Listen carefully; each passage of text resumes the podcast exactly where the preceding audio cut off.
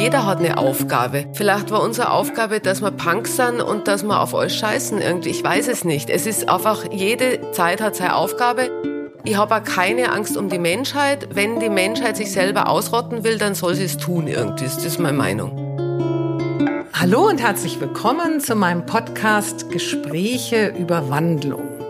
Mein Name ist Tanja Valerien und ich möchte Ihnen in meiner ersten Staffel Jenseits der Fruchtbarkeit spannende Frauen und ihre ganz eigenen Gefühle und Gedanken in dieser anderen Zeit eines Frauenlebens vorstellen. Heute bin ich zu Gast bei der Künstlerin und Designerin Marlene Echter-Polley. Ich sitze jetzt mit ihr in ihrem schön dekorierten Haus voller Farbe und Kunst durch die großen Fenster sieht man den Starnberger See. Hallo, liebe Marlene. Danke, dass du dir für unser Gespräch heute Zeit genommen hast. Hallo, Tanja. Freut mich auch. Du bist Österreicherin, Jahrgang 64, in Kitzbühel aufgewachsen. In Wien hast du an der Kunstakademie Bühnenbild und Kostüm studiert und bist dann der Liebe wegen mit 24 nach Deutschland gegangen. Mit deinem Mann hast du drei erwachsene Kinder. Habe ich alles richtig gesagt? Ja, alles richtig. Viele Jahre hast du für den renommierten Theaterregisseur und Intendanten Christian Stückel das Bühnenbild und die Kostüme für seine Inszenierungen entworfen, dann viel gemalt und dich später ganz auf dein Design und Handwerk fokussiert. Unter dem Label Marlene Polley designst du seitdem in deinem Atelier, welches hier gleich äh, auf eurem Grundstück ist, die schönsten oder für mich schönsten Ledertaschen und Accessoires und stellst alles ohne einen einzigen Mitarbeiter dort selbst her. Zumindest habe ich ihn noch nicht gesehen. Nee, ich hab keinen. Ganz große Handwerkskunst. Fehlt dir manchmal im Kreieren das Quirlige des Theaters, die vielen Menschen, Diskussionen, Meinungen oder arbeitest du gerne alleine? Also ich arbeite, ich habe ja im Theater auch viel allein, die Vorarbeiten waren immer allein, natürlich die ganzen, also quasi dramaturgischen Konzepte und so, natürlich mit dem Regisseur zusammen. Aber dann war ich wieder allein und ich mag das total gern, allein zu arbeiten und letztendlich, wenn ich ein Gespräch haben will oder einsam bin, ich habe einen wunderbaren Mann, mit dem kann ich alles besprechen und der ist eh so schlau, dass man es war in der Theaterzeit, dass der eigentlich immer den klarsten Blick hatte, finde ich. Und nee, mir fehlt es nicht. Ich bin gern allein. Eigentlich habe ich deine Taschen vor dir kennengelernt. Sie haben mich sozusagen zu dir geführt. Äh, in dem schönen Laden, weißt du, von der Anne Geuting in St. Heinrich hatte ich vor ähm, einigen Jahren eine wunderschöne bestickte Ledertasche von dir gesehen. Und zwar natürlich lieber auf den ersten Blick. Und äh, nachdem ich sie dann gekauft habe, habe ich immer an dich denken müssen und habe mir gedacht, wer ist wohl diese Frau? Und wollte sie näher kennenlernen. Als Designerin hast du sicher jetzt mehr Kontakt zu deinen Kunden als früher zu den Zuschauern auf, vom Theater. Fühlst du dich entblößter? Nee. Aber äh, früher hatte ich halt viel mehr Gespräche letztendlich mit den Schauspielern. Also das ist, und jetzt sind die Schauspieler, der, quasi, da haben jetzt die, meine Kunden Platz an dieser Stelle genommen. Es war immer Auseinandersetzung und es ist gar nicht so viel Gespräch, ganz ehrlich. Es ist wunderbar, aber ich bin ja Gott sei Dank nicht in einem Laden, wo ich dauernd sprechen muss, sondern nur ab und zu. Also in dem Sinn ist es.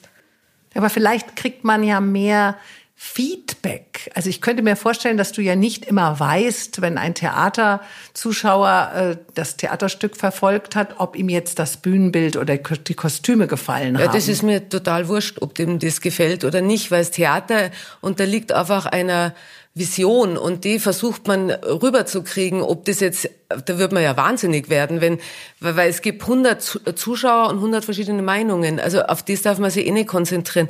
Letztendlich ist es mit den Taschen das Gleiche irgendwie. Man findet einen, dem gefallen sie oder man findet einen, dem gefallen sie nicht. Das ist immer, äh, der Input muss immer vor am Server kommen und dann kann man natürlich mal eine Idee aufgreifen, wie man vielleicht technisch was besser machen kann oder mal auch formal. Aber im Prinzip darf das nicht, äh, das darf kein Basisstein sein, mhm. für mich zumindest. Ähm, so empfinde ich dich eigentlich auch. Sehr kompromisslos, eigensinnig, unbequem, klar und uneitel. Es scheint mir, als sei dir nicht so wichtig, was andere von dir denken. War das eigentlich immer so? Ja, war immer so. Es war mir immer relativ wurscht. Und wenn es mir nicht wurscht war, dann habe ich so lang, also quasi bin in mich gegangen und habe mich gefragt, was stört mich denn da? Und dann bin ich immer auf mich selber gestoßen. Und da ist irgendwas, womit ich umgehen muss und nicht der andere. Also in dem Sinn, man kann eh kaum recht machen oder super recht allen machen. Das geht alles gar nicht. Das sind müßige Gedanken und unnötige Gedanken für mich. Sehr schön gesagt. Ich wünschte, ich könnte manchmal so frei sein. Ich, mir ist es noch wichtiger, wie Menschen über mich denken. Deshalb bewundere ich dich da sehr. Anfang der 80er Jahre bist du während deines Studiums in Wien immer wieder nach New York gereist und hast dort, glaube ich, selbst gestrickte Pullover auf der Straße verkauft. Ja. Ähm, wenn du deinem Mann nicht begegnet wärst, wärst du in New York hängen geblieben?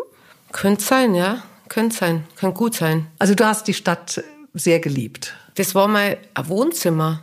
Das waren die 80er, da war New York wie, für mich wie ein Wohnzimmer und vor allem ich kam, ich komme ja aus Kitzbühel und das ist alles so eng und da war alles neu und Menschen konnte man sich wieder neu aussuchen. Man hat nicht alte Verbündelungen gehabt und das war so quasi der Ist-Zustand, den man da getroffen hat.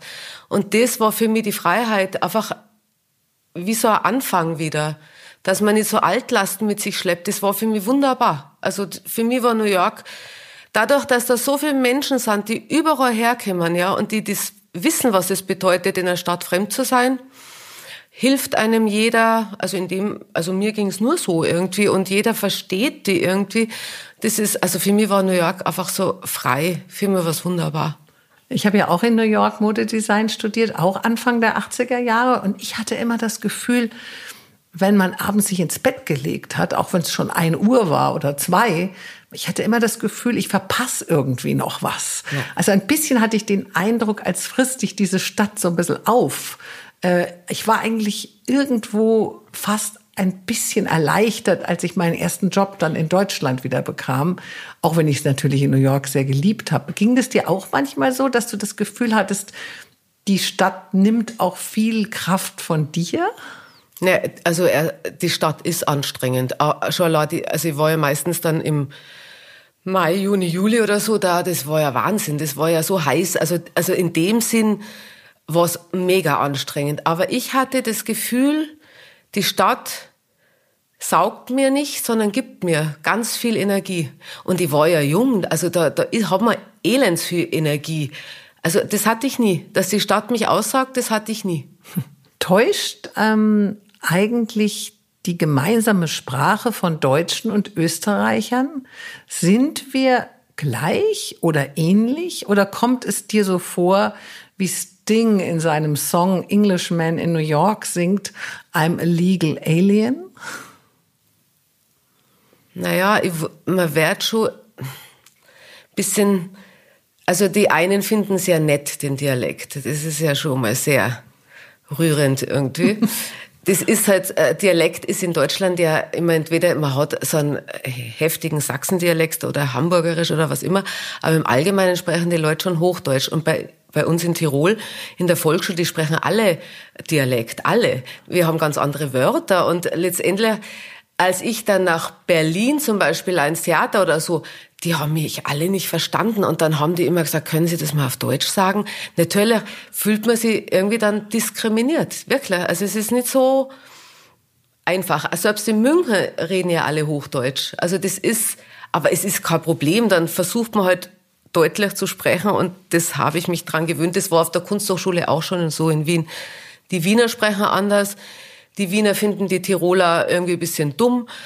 Also das mhm. ist, mit dem wächst er auf und das ist okay. Aber also. ist die Sprache der einzige Unterschied? Also dieser Dialekt? Oder würdest du wirklich nee, sagen, das ist anders. ihr seid ein, habt eine andere Kultur, ihr seid auch wirklich in, ganz tief in euch anders? Also ich finde, wir sind nicht so, wir sind ein bisschen mehr, ein bisschen freier, also irgendwie so ein bisschen charmanter irgendwie. Also ich finde ja, das Deutsch ist oft so ein bisschen hart, finde ich. Und ich kenne ja hier auch bei Österreich, die, äh, wenn, ich, wenn ich die reden höre, finde ich es irgendwie so ein bisschen weicher, irgendwie so ein bisschen mehr Schalk, ein bisschen mehr Humor, irgendwie, also finde ich, aber das ist so vielleicht, weil ich halt so da geboren bin, irgendwie so, gell. Aber ganz schlimm finde ich die Berliner, also dieses knallharte und dieses What means, also so ganz, also das kann ich ja nicht aussprechen, aber das ist immer so fordernd, finde ich, die deutsche Sprache. Also gerade so in Berlin aber sind oder so. wir es auch wirklich? Also ich meine, die Sprache ist ja eine Sache, aber, aber ich es hat schon viel auch damit zu tun, wie wir sind. Oder? Ja, natürlich, finde ich schon. Die, die Sprache ist auch Ausdruck von einem Charakter, auf jeden Fall. Das ist also funktionierender.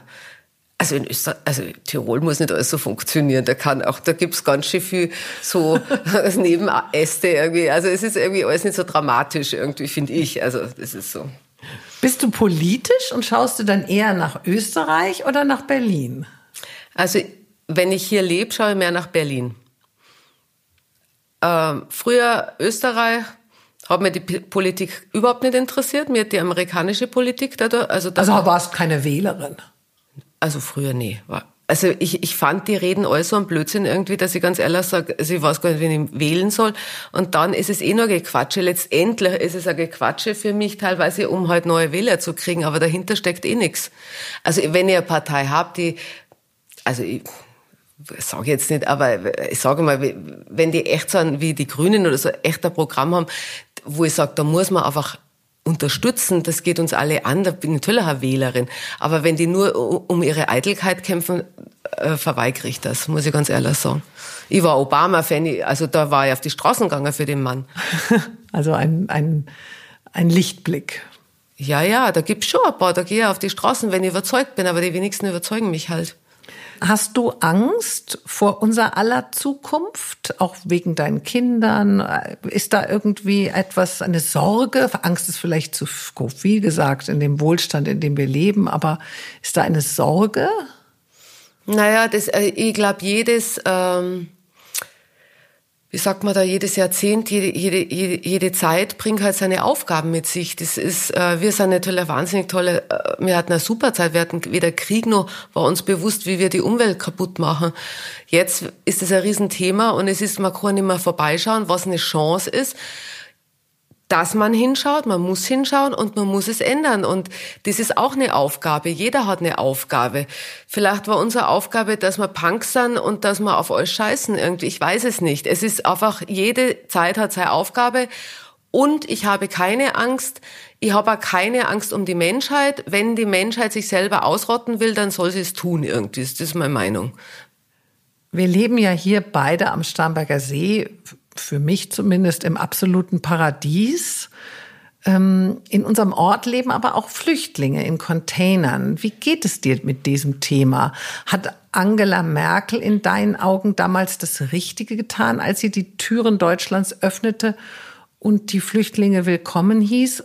Die Österreicher waren ja nicht so begeistert. Nee, die Österreicher waren nicht begeistert. Also ich habe erst mal, habe ich mir gedacht, so als Frau, weil ich auch eine Frau bin, dass man einfach sagt, ja, also wir schicken keinen erstmal so einfach kategorisch nach Hause, sondern wir schaffen das. Das fand ich, fand ich bemerkenswert und äh, habe nach wie vor glaube ich, dass das auch immer zwei Seiten hat und es hat auch eine Seite ist für mich ganz klar, dass dass andere Kulturen, die zu uns kommen, dass das auf jeden Fall für die Zukunft auch sehr wertvoll sein kann und wahrscheinlich auch ist. Und dieses Eigenbrödlerische und nur wir und so, das, auf das stehe ich halt nicht irgendwie. Ich finde es eigentlich, ich fand es, tendenziell fand ich es äh, richtig. Was bereust du? Wohin schaust du ungerne zurück? Was bereue ich? Ähm, gar nichts. Hast du immer von diesem Leben, welches du jetzt führst, geträumt? Mann, Kinder, Haus am See, Wohlstand, verheiratet sein. Würdest du alles noch einmal genau so leben? Ich habe überhaupt keine Erwartung gehabt. Ich habe nicht an Kinder und Mann und, und äh, Starnberger See gedacht. Ich habe gar nichts gedacht. Das passiert. Und wenn ich nochmal leben würde, wird es ander, anders passieren ganz einfach. Das ist, ich habe keine Erwartung und was passiert, passiert. Ich sage ja nicht, dass ich alles toll gemacht habe, aber das gehört zum Leben dazu, dass man einfach manche Dinge so macht, manche macht man so. Und, und, und wenn man Dinge, das Gefühl hat, man hat Dinge nicht so gut gemacht, dann ist aber sicher der Lernfaktor groß, dass ich es in Zukunft anders mache. Fertig. Wie wichtig war und ist dir heute die Resonanz von Männern? Also wenn ich ehrlich bin, ist mir das sehr unwichtig. War es auch immer? Ja. Also selbst äh, als 20-Jährige? Ja, es war mir immer sehr unwichtig. Also ich habe nie damit gerechnet, dass sich jemals irgendwer in mich verliebt. Also das war für mich auch nicht im, auf meinem Schirm. Ja, aber es hätte ja sein können, dass du alles dafür getan hättest, dass sich die Männer in dich verlieben. Also mit schönen nee, Frisuren und mm -mm. schönen Kleidern und nee, er hatte zwei, hohen Schuhen. Nein, er hatte zwei Jeanshemden und zwei Jeans, das war's irgendwie. Das war mir unwichtig. Für mich war wichtig, dass ich, dass ich das mache, was, dass ich das lebe, was ich gerade so machen will irgendwie, ob ich jetzt nach New York gehe, ob ich Bühne mache, ob, sowas war mir wichtig. Aber alles aus mir und nicht was vor außen wo möglicherweise passieren könnte. Das war mir unwichtig, weil es für mich irrelevant war, weil es passiert, was passiert. Also du hast das Leben einfach so angenommen, wie ein Fluss und ja. alles, was kommt. Und ich äh, wieder mittendrin und Dinge halten oder bleiben an mir hängen und Dinge schwuppen vorbei. So kann man das sagen. Glaubst du, Männer spüren die Unfruchtbarkeit? Ja, das glaube ich. Aber wenn es nur unterbewusst ist, das, das glaube ich. Wie definierst du deinen ganz persönlichen Wandel von dieser Zeit als fruchtbare Frau und einer unfruchtbaren?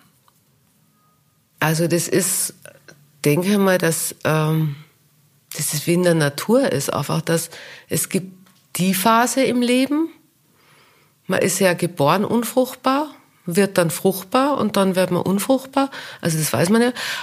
Es ist einfach so die, die ganz eine natürliche Entwicklung. Also es ist nicht so, dass du das Gefühl hast, du wirst anders wahrgenommen, du fühlst dich anders, du hast vielleicht auch einen anderen Stellenwert in der Gesellschaft. Also es ist nicht etwas, wo du mit Wehmut zurückblickst? Nee, überhaupt nicht. Also überhaupt nicht. Auf die Idee war ich überhaupt noch nie gekommen, dass das eine Rolle spielt. Ja, tut's ja für manche Menschen. Ja, genau. Äh, aber es kommt wahrscheinlich auch von dem, dass du dich ja auch nie wirklich nur über dieses Weiblichsein definiert hast. Ja, ich bin natürlich sehr dankbar, dass ich drei Kinder habe. Das ist ja die Weiblichkeit. Aber dieses ganze hoch, äh, wie sagt man das, stilisierte mit diesem Sex Sexismus oder so ähnlich, das ist irgendwas, das ist für mich Zeitverschwendung, weil das, äh, also das interessiert mich einfach nicht. Das zu, hoch zu stilisieren oder zu überbetonen oder whatever. Also Kannst du Frauen verstehen, die sich, äh, sagen wir mal, ab einem gewissen Alter jetzt die Haare färben, die Botox-Spritzen reinhauen, die äh, alles noch geben, damit sie irgendwo noch so aussehen wie vielleicht 20 Jahre zuvor? Naja, verstehen, ich habe es versucht, zu, ich vers, versuche das manchmal zu verstehen. Ich denke, ich kann ich es nicht verstehen, weil ich einfach anders bin, aber ich denke, dass ähm, also ich denke da schon manchmal drüber nach. Man ist ja auch in der Versuchung, sage ich mal so, das zu machen und zu auszuprobieren und zu überlegen, weil es ja äh, tagtäglich in Medien und überall sieht man es. Äh, ich habe mir da, also ich kann, ich kann sie irgendwie, ich kann schon nachvollziehen. Das ist einfach äh, nicht im Jetzt sein, weil jetzt ist jetzt und gestern war gestern und morgen ist morgen. Also das ist einfach so eine Verzögerung und so eine Konservierung für mich, äh, die aber eh nicht funktioniert, weil ich kann nur im Jetzt sein. Und das ist natürlich vielleicht cool, das ähm, äußerlich bisschen konservieren. Fakt ist, dass man das Alter trotzdem sieht, nur man ist halt faltenfrei. Das ist, deswegen schaut man nicht jünger aus. Das ist ja eigentlich, so denke ich, oft das Ziel, dass man jünger ausschaut. Ich denke, man schaut nicht jünger aus. Was aber die Qualität des Alters ist ja für mich eine sehr schöne. Also in dem Sinn wäre das gar nicht nötig. Aber was da genau dahinter steckt, ist äh, bei jedem wahrscheinlich anders. Das sind verhält, äh, wie man mit anderen Menschen ist, wenn man mit sich selber ist. Also das kann man nur, jeder hat da, glaube ich, eigene Geschichte dazu. Fühlst du dich frei? Was bedeutet Freiheit für dich? Äh, ich fühle mich frei, wenn ich bei mir bin. Freiheit ist, wenn man in sich daheim ist und weiß, man kann auf sich zählen und keine Erwartungen hat und niemanden anderen außer sich selber verantwortlich macht für Dinge. Ist Freiheit, Independence. Man hängt nicht von anderen ab. Das ist Freiheit. Du hast zwei wunderbare Hunde hier daheim die fast immer um dich herum sind. Die sind wahrscheinlich jetzt auch irgendwo und traurig, dass sie hier nicht in das Zimmer rein dürfen. Katzen hast du auch. Aber ich glaube, die Beziehung zu Hunden, ich habe selber keine Hunde, ist was anderes. Ist man mit einem Hund nie ganz allein oder warum hast du Hunde? Ich habe Hunde wegen meine Kinder.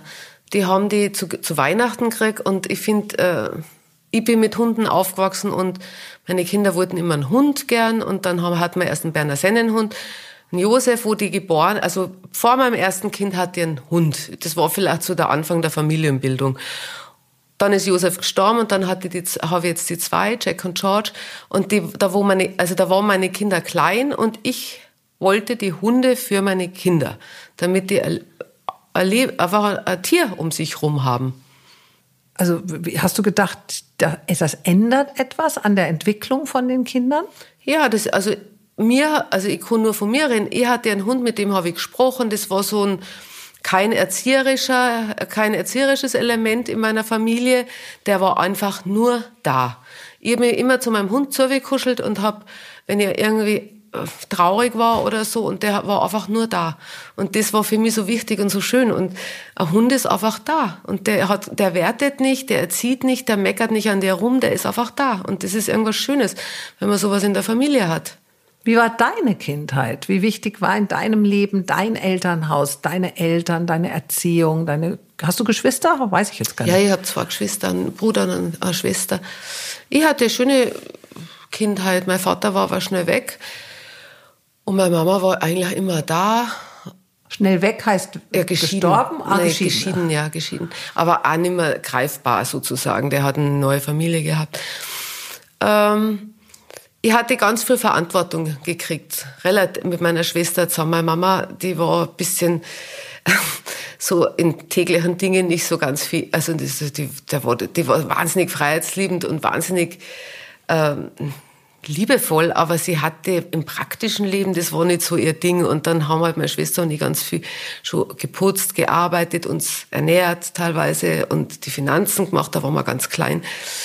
Und äh, wir hatten schon relativ früh Verantwortung auf uns geladen und es war, ich war froh, als ich dann aus dem engen Kitzbühel rauskam. Also ganz ehrlich, das war eine schöne Kindheit, aber ich war dann auch froh, wo ich dann wieder weg war. Also wurdest du eigentlich nicht wirklich erzogen im klassischen Sinne? Ja, meine Mama hat mir halt so Tischmanieren und so Sachen beigebracht. Genau, guten Tag, auf Wiederschauen, so Sachen, so Grundsachen, ganz, also ganz Aber ordentlich. sie war nicht streng? Überhaupt nicht. Also, du also ich konnte machen, was ich wollte. Ich habe Eigenverantwortung. Ich konnte auch einen Monat nicht in die Schule gehen. Das war meiner Mama ziemlich wurscht. Irgendwie. Die hat gesagt, du musst ausbaden. Ich konnte Zigarren rauchen, war ja total wurscht. Er hat gesagt, du wirst krank. Also das war meine Mama. Und ich bin mit meiner Mama aufgewachsen. Hat dir manchmal dieser strenge Rahmen, dieses vielleicht auch Korsett, manche empfinden es ja so, gefehlt? Also mir jetzt in der Zeit nicht gefehlt. Ich habe nur dann gemerkt, dass ich ein bisschen unorthodox bin und äh, habe dann, als ich auch mein Mangen und so kennengelernt habe, dass ich weit weg von jeder Konvention bin, dass man zum Beispiel mal sagt, dass man weg ist oder so Sachen irgendwie. Und das habe ich nie gelernt, weil ich immer, das habe ich einfach nicht gelernt und das habe ich halt dann später gelernt. Also man lernte immer später auch viel, viel, viel. Und das ist, das sind so Sachen, wenn man gedacht habe. Und diese große Verantwortung als Kind äh, hat dazu geführt, dass ich oft zu viel Verantwortung übernehmen und das teilweise damals auch Überforderung war. Das merke ich. Also Überforderung? Nein, in der Verantwortung, dass ich einfach, dass alles an mir hängt, ob jetzt, äh, ob, ob was im Kühlschrank ist oder ob was gekocht ist oder ob man es überhaupt, äh, wenn meine Mama wieder irgendwie zu viel eingekauft hat und das Geld nicht hatte, dass ich dann putzen gehe, damit man das zahlen kann, so Sachen. Und das hat mich teilweise überfordert, diese Verantwortung zu übernehmen, so mit meiner Schwester natürlich. Die hat, die war ein Jahr älter. Also und, wart ihr eigentlich ein bisschen wie die Mutter und deine Mutter war ein bisschen wie das Kind? Ja, die war bis, bis zum Schluss wie ein Kind. Ich hab die ja dann zu mir geholt, die war wie ein Kind, immer noch. Aber die ist inzwischen gestorben? Die ist inzwischen gestorben, ja. Aber deine, deine Geschwister, haben die das ähnlich empfunden oder ist das... Äh ich glaube, das hat jeder anders empfunden. Mein Bruder hat glaube, mein Vater wahnsinnig vermisst äh, in diesem Rahmen, ja, dass man einfach so eine männliche Figur da hat, die immer mal sagt, was los ist, dass man, ich war immer sehr, ich wusste, ich hatte einen Plan, aber wenn ich nicht bewusst hatte und habe alles durchgezogen. Mit einem irrsinnigen Ehrgeiz. Und wenn man das nicht so hat, da ist so ein Rahmen oft schon ganz gut. Ich sehe das auch bei meinen eigenen Kindern, da ist jeder ganz anders. Jeder braucht was anderes. Und da decken natürlich ähm, Vater und eine Mutter das schon ganz schön ab, weil jeder irgendwie ein bisschen was anderes abdeckt. Und wenn halt ein Teil fehlt, also so ist mir das, so also kam mir das halt vor, dann äh, ist, ja, dann vermisst halt der eine oder andere was. Das ist so. Hast du deine Kinder dann ähnlich frei erzogen? Nein, weil ich denen nicht so viel Verantwortung geben wollte. Ich habe echt, ich wollte da wissen, wo die sind ich wollte, äh, ich habe mir da ein bisschen eingemischt irgendwie so äh, bei manchen Dingen, wo ich es wichtig fand.